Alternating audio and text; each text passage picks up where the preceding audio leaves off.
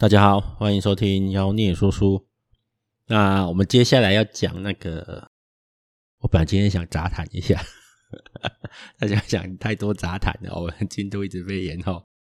那我们就来先讲那个，继续讲那个被讨厌的勇气。他有一段讲到甘于现状这件事情。那我大概提一下那个书里面讲的内容。他讲到说，很多人。对生活有抱怨，然后呢，对生活不满意，但是却没办法改变。理由其实是因为这些人自己选择安于现状。那很多人当然不认同了书里面的那个年轻人哦，我好像还没介绍这个书的写法。他书书的写法就是一个年轻人在跟一个老人家在对话，然后老人家代表的是阿德勒的角色，就是老人家一直以阿德勒的。学说啦，或者是想法去跟年轻人沟通，然后年轻人是来挑战他的，所以就会对很多的看法表达不认同，然后在这过程中用对话的方式、辩论的方式写出来，有点像柏拉图在写他的那个哲学著作一样，就是里面有很多的对话。总之呢，就是这个年轻人问了一下，说他对自己的生活不满意啊，哩哩扣扣了很多东西。我相信很多人应该都有类似的想法啊，对现在生活不满意，对收入不满意，对周遭的。人际关系不满意等等的，那老人家认为说，这个东西讲那么多，其实会一直这样持续下去，是因为年轻人自己安于现状。那年轻人当然不认同嘛，就觉得说，怎么有人会愿意留在这种令自己很不高兴、不满意的现状里面呢？我在看这本书，看这本书的时候，哈，就觉得说很多事情真的是你怎么讲都可以啦，因为。你要说他安于现状也没错，但是你要说不是这么一回事，好像也没错，然后就会变成说啊，我供啊不供，所以我在我在想哈，如果我一直讲被讨厌的勇气，可能会一直觉得我供啊不供诶，但是其实我我很认真在整理资料，我没有在混时间哦，我如果要混时间，我一直砸他，我就不会一直讲书了。那从两个角度来看呢，其实有些时候。我们会一直困在自己不满意的环境里面，确实是自己选择的。这个东西其实要讲到那个拖延心理学，哦，有一本书叫《拖延心理学》。那有机会我再来讲这本书，因为这本书的书名，我相信很多人有兴趣，因为拖延症状好像是共通性的心理疾病一样。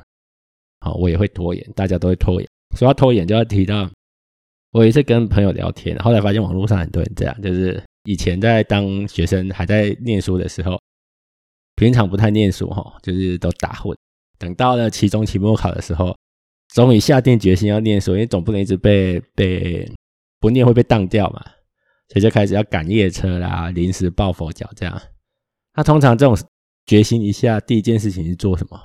哦，通常是整理书桌，不是坐下来念书，就是会用一些方式去拖延自己应该做的正事，这样。那这种情况就是，其实你安于现状，安于现状不是说你对现状很满意，而是长久以来，哈，人类对环境的改变其实是相对排斥的。我相信，可能有些人的基因是比较愿意冒险犯难的，但是大多数情况下，留在熟悉的环境里面，生存率是比较高的。所以长长久以来的演化，让我们会习惯待在所谓的舒适圈里面。活了这么久，在这个环境里面活了这么久，都都没死掉嘛？哦，好歹也有饭吃，没没出什么大意外。基因可能就跟你讲说，这个状况并不差哦，因为基因的目的只是存活下去而已。那如果要你改变呢，你就会，呃，举个例子好了，如果你今天做一个工作，收入其实没那么满意，但是又饿不死哈，然后社会地位没那么高，但是也不算太差。不过你又不喜欢工作的内容，不喜欢你的上司，不喜欢你的同事。所以呢，难免就抱怨、抱怨、抱怨、抱怨。啊，有人跟我抱怨工作，我就问他：啊，你怎么不换工作？哦，我以前到现在已经问过很多人，不知道应该十来个、十几、二十个以上有的啦。哈，爱抱怨工作，我就问他：你怎么不换工作？啊，理由八八款呀，反正重点就是，其实他安于现状，因为换工作的风险高嘛，会不会换到更好的不知道嘛。就是我刚刚讲，其实待在舒适圈里面，在心理的压力下是比较轻一点的，我比较没有心理压力的。那我常常就会跟人家讲，要是我不喜欢一个工作，我一定算好时间，时间到就走。我以前的工作都是这样子，所以常常被我家人念，对吧？看可以这样和画娃的娃。但是，好，这是我刚刚讲的啦，就安于现状的状况。其实虽然说有诸多的不满意，但是也还没有到活不下去的地步。这种时候，我们的心里会倾向说，不要不要做改变。我觉得在被讨厌的勇气里面讲的应该是这种状况。这个其实给的建议就是，很多时候来评估一下，那个你手上握着烂苹果，有时候真的要先把烂苹果丢掉了，你才有办法往前，这样你才能去抓好苹果嘛。啊，自己抓不抓得到，有时候真的自己评估一下就知道了，自己有没有竞争力。我想，大部分的人还是有一点点的概念的，哈，对自己应该有一点点的了解。好，那我要来讲一下那个社会比较黑暗的角落了。很多人哈不是那么轻易就能改变自己的生活的。我之前在跟人家谈到那个美国黑人的现象，就是被歧视的状况。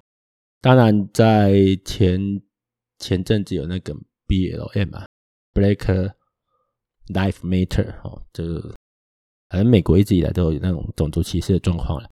但是这几天又有新闻，就是黑人攻击台湾留学生，这样就是黄种人其实是比黑人还糟糕的。我是说那个处境啊，被歧视的人要歧视另外一群人，其实背后的根源是资源的歧视，资源哦，resource 资源。那之前我看过一本书，有提到黑人的一些生活的现状，应该说他们的普遍的现象。就是作者认为一个学生，他的学生蛮有前景的，但是那个学生很容易用一些正常人不会用的方法去处理事情。讲白就是可能比较偏向暴力啦，或者是我们所谓的那种诶社会边缘的，然后黑道啦、八加九那种方式。然后他去理解了他的家庭之后，发现他家。除了这个学生自己以外，其他的男人都在监狱里面。所以说，他这一个学生其实从小到大看到的男人的处事方式就是那样子，他也没有其他可以学习的对象，就很自然而然在他整个成长的过程中，让他以这种方式去处理事情。哦，所有的做人处事都这样。我要讲什么？我要讲的是这样子的成长环境下来的人，其实你要说他安于现状吗？他好像也没有其他的现状可以选择哦，这是没得选择的。那我自己在教育界也遇过一些，其实台湾还是有一些比较贫穷的角落的。你要去要求这些小孩子，我我们可能很多人会认为，现代人大部分的情况下，家里有一台电脑或有一点点三 C 用品是正常的。不过，真的是有人哦，家里可能连二手电脑都不见得买得起。那这会造成什么现象？就是造成资讯的不对称嘛。他没办法学习这些 3C 的工具，哦，然后截取资讯的能力也比其他的人还要差。在这种情况下，你要说他选择安于现状吗？如果回到我们这集刚开始讲的，是很多人本来就会习惯留在自己的舒适圈，而没有这些东西的环境是他的舒适圈，没错。但是换个角度想，他有其他的选择吗？其实没有诶、哦，其实没有。所以有时候我们要回过头来看说，说我有时候很很怎么讲？年轻的时候在看书，我会觉得说，对，很多东西其实是有更好的处理方式的，或者是说有更文明的、更前卫的、更有效率的方式可以处理的。但是年纪大了之后，我会发现很多时候啊。大部分情况下，能写书出书的人，其实条件原则上都还蛮不错的。所以他们从小到大身处的环境，他们很难去理解真正的中下阶层的生活是什么。我以前很喜欢念成功学，但是后来我不念了，因为这些成功学讲的成功人士很多都本来家庭背景就很好，好，然后他会讲很多正面的话，这些正面的话都对，哦，都对，只是。你把它放到一个完全没资源的人身上的时候，它就没有意义了。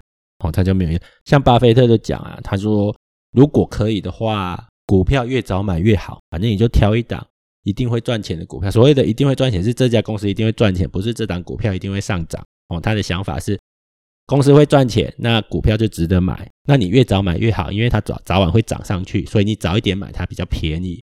基本上，我相信大部分对股票有一点点认知的人都还蛮认同这句话的哦。我也巴不得台积电五十块的时候我就买啊！你看现在都六百块上下的这样。重点是你以为你想买股票，你就有钱买股票啊？哦，有些道理你知道，你不见得有能力去执行，因为你的位置跟他不一样。巴菲特他的不知道爷爷还爸爸本来就是参议员，然后那个比尔盖茨他妈妈是 IBM 董事。那个背景跟一般人根本都不一样，所以他的成功模式，我们看看可以，学学精神可以，但是你要复制黑石波扣点给代际，哦，黑石波扣点给代际。所以回到我们讲现状这件事情，当我们在说啊，你就是因为安于现状所以不改变，你要看他到底是单纯的拖延，还是他没有能力改变，这是两回事，哦，这是两回事。所以我才说，其实在讲。在看这个被讨厌的勇气的时候啊，有时候我都觉得 这样讲也可以，那样讲也可以，那到最后有讲跟没讲好像都差不多一样。好了，我相信这一集我还是讲了不少东西啦。那安于现状呢，我们就先讲到这边。如果有什么想法想跟我讨论的话呢，欢迎到赖群啊，或者是那个 FB 上面留言，原则上我都会看到啦。节目就先到这边，谢谢大家。